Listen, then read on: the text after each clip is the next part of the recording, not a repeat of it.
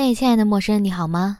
我是少女绿妖，欢迎你来到我的阿绿酒馆，我们又见面了。收听这次节目前，我小小的提醒一下，我还有另外一个节目叫《大小乾坤》，会邀请各种神奇的朋友就某一话题聊聊天儿，也欢迎大家关注，谢谢大家了。记得关注、评论，觉得好的话再打赏。感谢你的收听。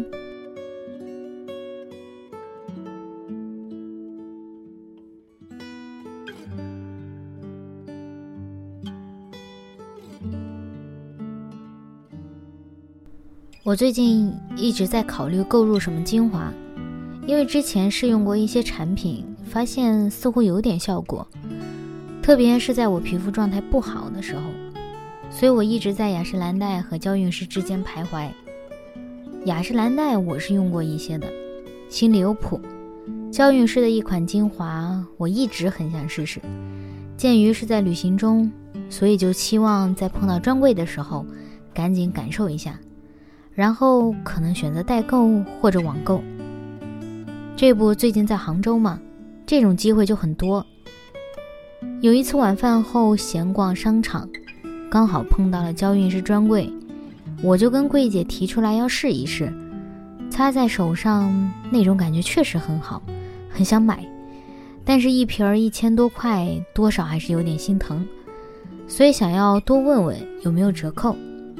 但柜姐听起来就有点怪怪的，说什么最多是商场的八十五块优惠。我追问了一下，没有更优惠了吗？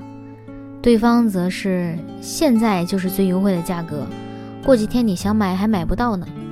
我心里一打鼓，想了想，其实可以网上买，哪怕是网上的专卖店铺呢，就讲了句：“那我再考虑一下吧。”对方则稍显不悦地回复道。那你慢慢考虑去吧。我立马觉得各种不舒服，想要赶紧逃离这里。我心里一直在琢磨这个事情，一方面在想是不是我有点敏感了，一方面又觉得不舒服的感觉确实存在。讲给 K 之后，他说：“你怎么不说他？”我顿时想到，这似乎是个值得思考的问题。就是，哎，不是，他们瞧不起谁呀？我也不是不买。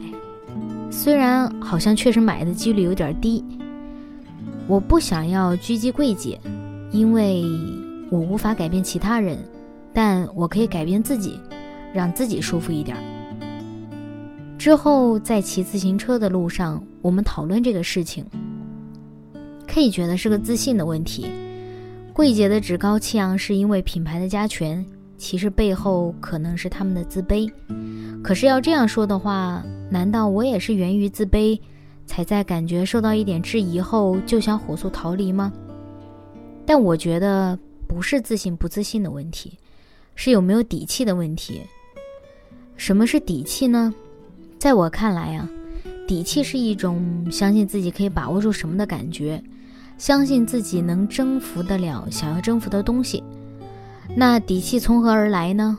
或者是踏入那种富丽堂皇的随便什么店的底气从何而来？我非常悲伤且不想承认的是，似乎真的和钱有关系。我在脑袋里反复去想这些问题，我想找到除了钱以外的东西，但发现好像确实和钱最有关系。